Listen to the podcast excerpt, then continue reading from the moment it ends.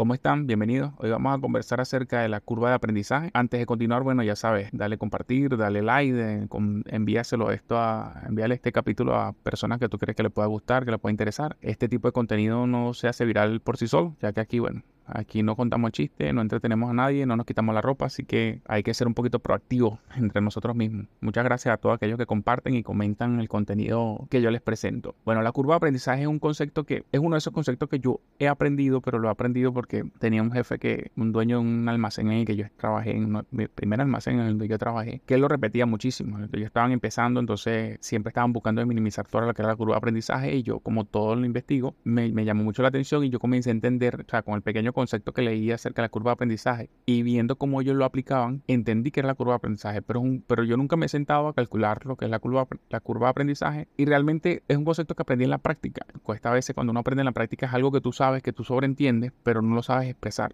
no lo sabes plasmar en explicárselo a las demás personas. Cuando tú aprendes un concepto de esa manera es un poquito complicado porque realmente no dominas la teoría como tal, sino simplemente dominas la ejecución como tal. Así que bueno, yo busqué el concepto de curva de aprendizaje para tener un concepto de nuestro gran amigo Wikipedia el que todo lo sabe, dice que la curva de aprendizaje se describe como el grado de éxito obtenido durante el aprendizaje en el transcurso del tiempo. Es un diagrama que en el eje horizontal representa el tiempo transcurrido y en el eje vertical el número de éxitos alcanzado en ese tiempo. La curva de aprendizaje en el eje horizontal, que sería el X, representa el tiempo y en el eje Y todo lo que es la cantidad aprendida o el dominio de la habilidad. Eso quiere decir que a medida que va pasando el tiempo, tú vas subiendo en una curva el dominio de esa habilidad. Si pensamos bien, la curva de aprendizaje se, presenta en todo lo que hacemos. En teoría lo que dice es que a medida que repetimos una actividad, mucho más dominaremos esa habilidad, llegaremos al nivel de madurez. Y el nivel de madurez, o sea, la repetición es tiempo. Cada vez que la repitamos, subimos esa curva de aprendizaje hasta llegar a un nivel de madurez. En el nivel de madurez es donde podemos decir que ya realizamos esa actividad de una forma óptima, con la menor cantidad de errores posibles. Que yo siempre, ahora voy a decir como yo he he conceptualizado la, curva de aprendizaje a través de la práctica de lo que he visto, porque la curva de aprendizaje está implícito en todo lo que nosotros hacemos. Lo que pasa es que si no somos conscientes de ello, a lo mejor hay personas que lo pasan por alto. De hecho, es un término aplicado también en la pedagogía, porque a través del tiempo los niños van aprendiendo ciertas actividades y cuando llegan a aprender ciertas actividades pasan a la siguiente, porque ese es el tema. La curva de aprendizaje viene por actividades. Cada vez que nosotros establecemos un procedimiento, establecemos un formato, hacemos cualquier cambio en nuestro almacén, en lo que sea que, estemos trabajando, nosotros tenemos que pensar en la curva de aprendizaje, en la forma más sencilla para las personas que van a comenzar a aprender eso, a, dominar esa tarea. Por ejemplo, si nosotros estamos estableciendo una forma de hacer un pedido, hacer un picking, de levantar un pedido, toda aquella información que contiene ese, ese proceso, todas aquellas herramientas, tienen que ser súper fácil para la persona, para el, el nivel de instrucción de la persona a la cual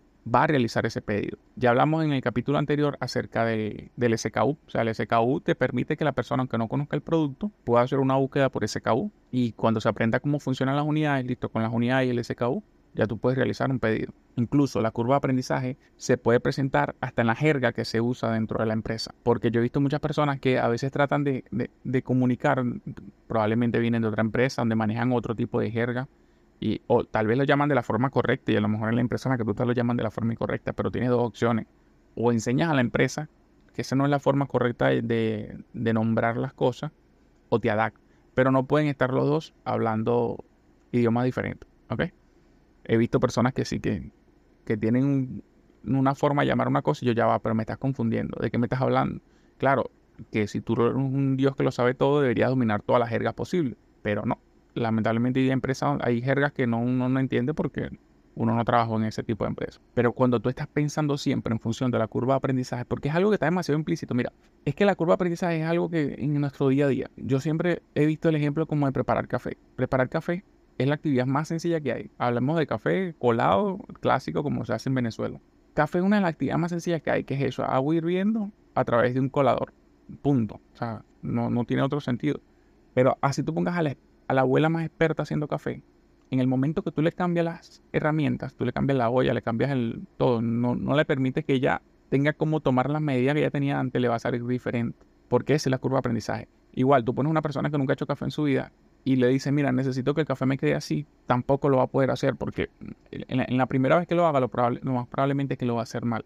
Pero a medida que esta persona va repitiendo la actividad, cada vez va alcanzando el punto en la que debería dejar el café. Bueno, eso ya es a gusto, pero vamos a suponer que hay un punto exacto donde debería dejar el café. A medida que esta persona va repitiendo la actividad y, empieza a entender cómo funcionan las medidas, cómo funcionan las herramientas que está utilizando, va a llegar a su punto óptimo, su punto de madurez, donde va a llegar un momento que, o sea, si tú te estás enseñando a hacer café, tú lo vas supervisando. O sea, eso pasa normalmente en las casas con los niños o con, los adolescentes, son los, son los que preparan el café. Que bueno, hay en algunas casas donde la abuela no delegan no delegan esa actividad a nadie. Pero sí, ya llega un momento que, ah, bueno, ya lo sabes hacer, bueno, ya, montate un café. Pero ¿por qué digo que es bueno ser consciente de la curva de aprendizaje? Porque yo he visto procedimientos que son increíblemente engorrosos y que son muy fáciles de, de simplificar. Lo que pasa es que como la persona que lo estableció se le hace más fácil, es la forma que conoce. Claro, esto también se, se, se, aquí se mezcla un poco la curva de aprendizaje con la resistencia al cambio. Hay personas que tienen un poder muy grande dentro de las empresas que aprendieron a hacer, o sea, establecieron este procedimiento de esta manera y a esta persona le parece seguro este procedimiento, pero cuando tú ves el procedimiento es demasiado engorroso y si lo simplificas un poco, bajan los tiempos, aumenta la, la calidad del trabajo, todo. La curva de aprendizaje hay que entender que repercute directamente en el costo, porque todo ese, ese tiempo que esa persona va a tardar en dominar la actividad, va a llegar a su punto de madurez, es un tiempo que no está siendo aprovechado por la empresa, porque tú no puedes delegar la actividad o asignar la tarea hasta que esta persona alcance el punto de madurez en el que pueda quedarse sola trabajando y siendo productivo para la empresa. Yo una vez participé, estaba trabajando en una empresa donde ellos tenían su mercancía en operadores logísticos y ellos querían cambiar del operador logístico que le realizaba los despachos. Y estas personas planificaron durante meses y meses esta, este, esta mudanza, pero una de las cosas que nunca, y, ojo, eh, yo asumí que estaba sobreentendido lamentablemente, y no era, o sea, yo estaba como 10 niveles abajo de donde se toma la decisión, pero yo asumí que era algo que estaba sobreentendido. Estas personas realizaron la mudanza y planificaron absolutamente todo, el costo de la mudanza, cuánto le iban a salir los fletes, en qué momento era el mejor mes, el mejor día, la mejor hora para, para comenzar la mudanza, todo, cuántas personas iban a necesitar para realizar la mudanza, cuánto tiempo, todo. Hicieron 800 mil cálculos y está bien, estaba muy bien esos cálculos que hicieron, pero nunca calcularon la curva de aprendizaje de las personas porque iban a realizar la mudanza de su almacén y que le realizaba los despachos, pero a medida que iban mudando comenzaba la ejecución de los despachos.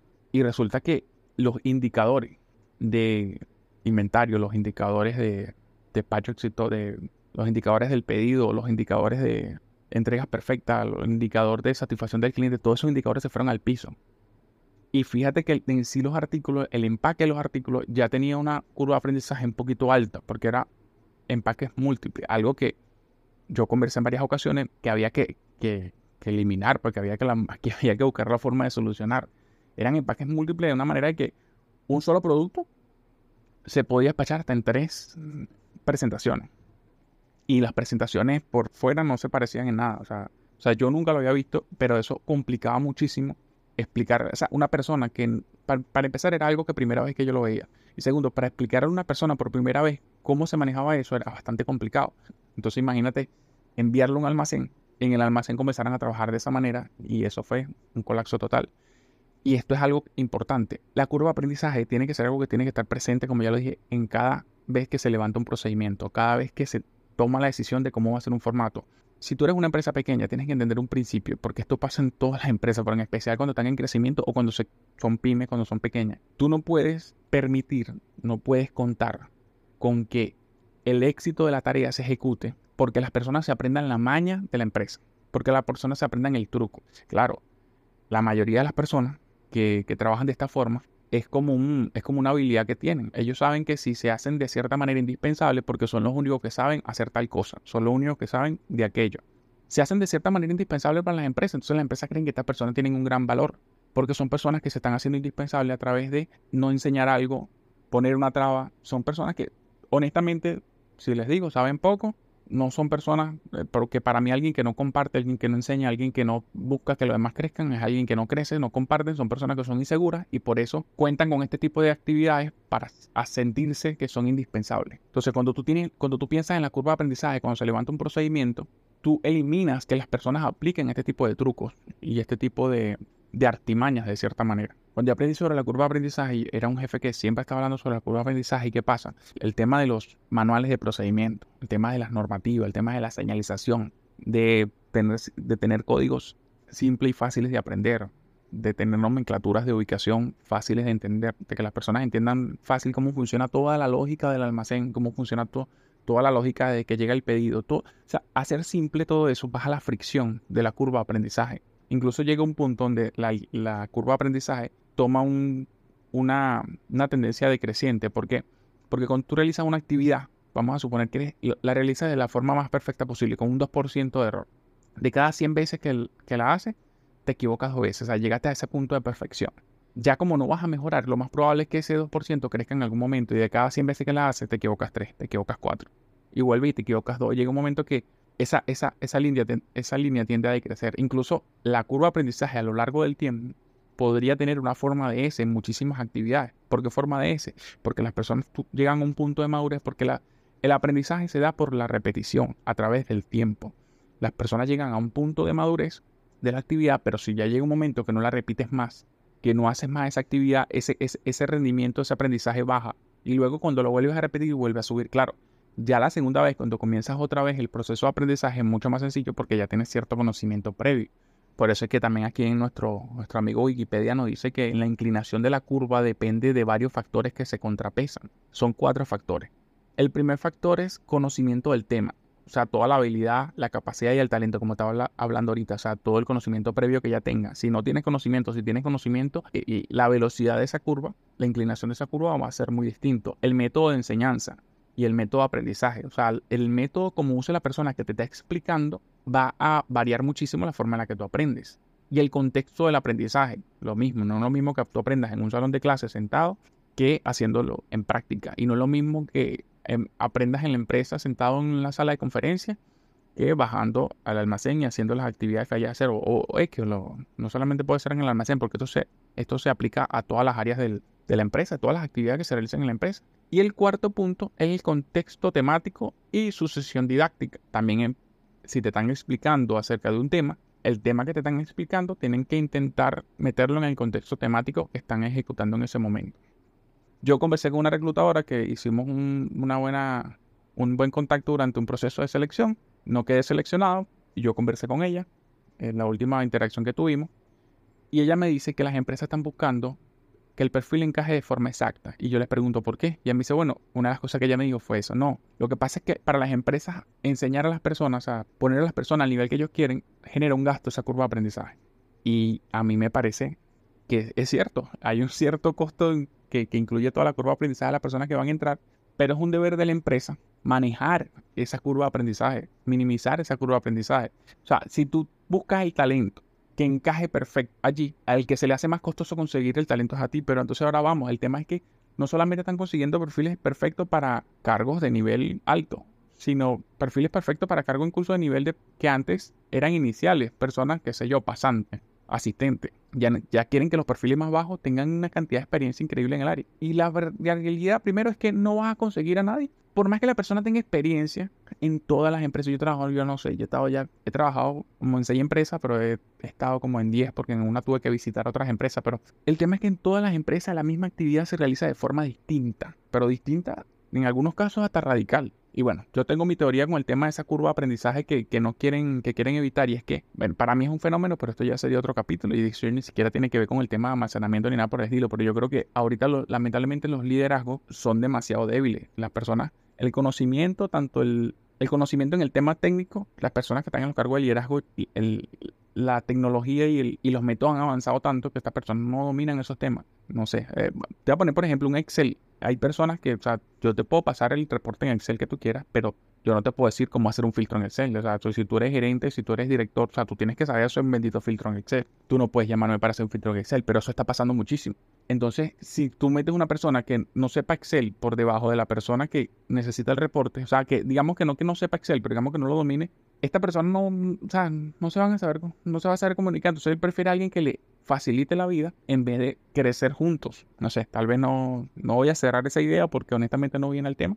La curva de aprendizaje, si tú eres una empresa pequeña, tienes que entender que la curva de aprendizaje, lo mejor que puedes hacer es que de tu procedimiento, de la forma en la que tú trabajas, tú la manejes de una manera que no necesites una persona que sea experta en tal cosa. Claro que siempre van a, hay niveles donde la curva de aprendizaje va a ser un poco, va a llegar a un punto donde no vas a poder bajar esa curva de aprendizaje sin invertir. pero siempre se puede minimizar esa curva de aprendizaje sin hacer ningún tipo de inversión. Y una de las formas de, bajar esa curva de aprendizaje sin hacer, hacer ningún tipo de inversión es que las personas, las pocas personas que puedas tener en tu empresa sean personas competentes. Bueno, y como siempre, yo no tengo la razón en mi punto de vista. Yo simplemente hablo de lo que yo he trabajado, de cómo yo veo las cosas de mi perspectiva. Yo he estado en muchísimos sitios y todo trato de documentarlo. Yo siempre trato de resolver las cosas a través de la teoría, tanto como con la práctica. Yo creo que no existe una cosa, una cosa no puede ser eficiente sin la otra. Y estas son las conclusiones a las que he llegado. Muchísimas gracias. Nos vemos en el próximo capítulo. Hola, ya se acabó el capítulo. Espero que te haya parecido interesante o al menos te haya aportado algo. Como puedes observar en este podcast, mi nombre es Héctor Tobar y tengo experiencia en todo lo que es el área de almacenamiento, logística en general, específicamente en almacenamiento de inventario. Actualmente me encuentro buscando empleo, vivo en Caracas, Venezuela. Voy a dejar en la descripción mi enlace de LinkedIn por si estás interesado en un perfil como el mío o si me puedes recomendar. Muchas gracias de antemano, continúa disfrutando del resto de los capítulos y bueno, todas las sugerencias son bienvenidas. Chao, chao.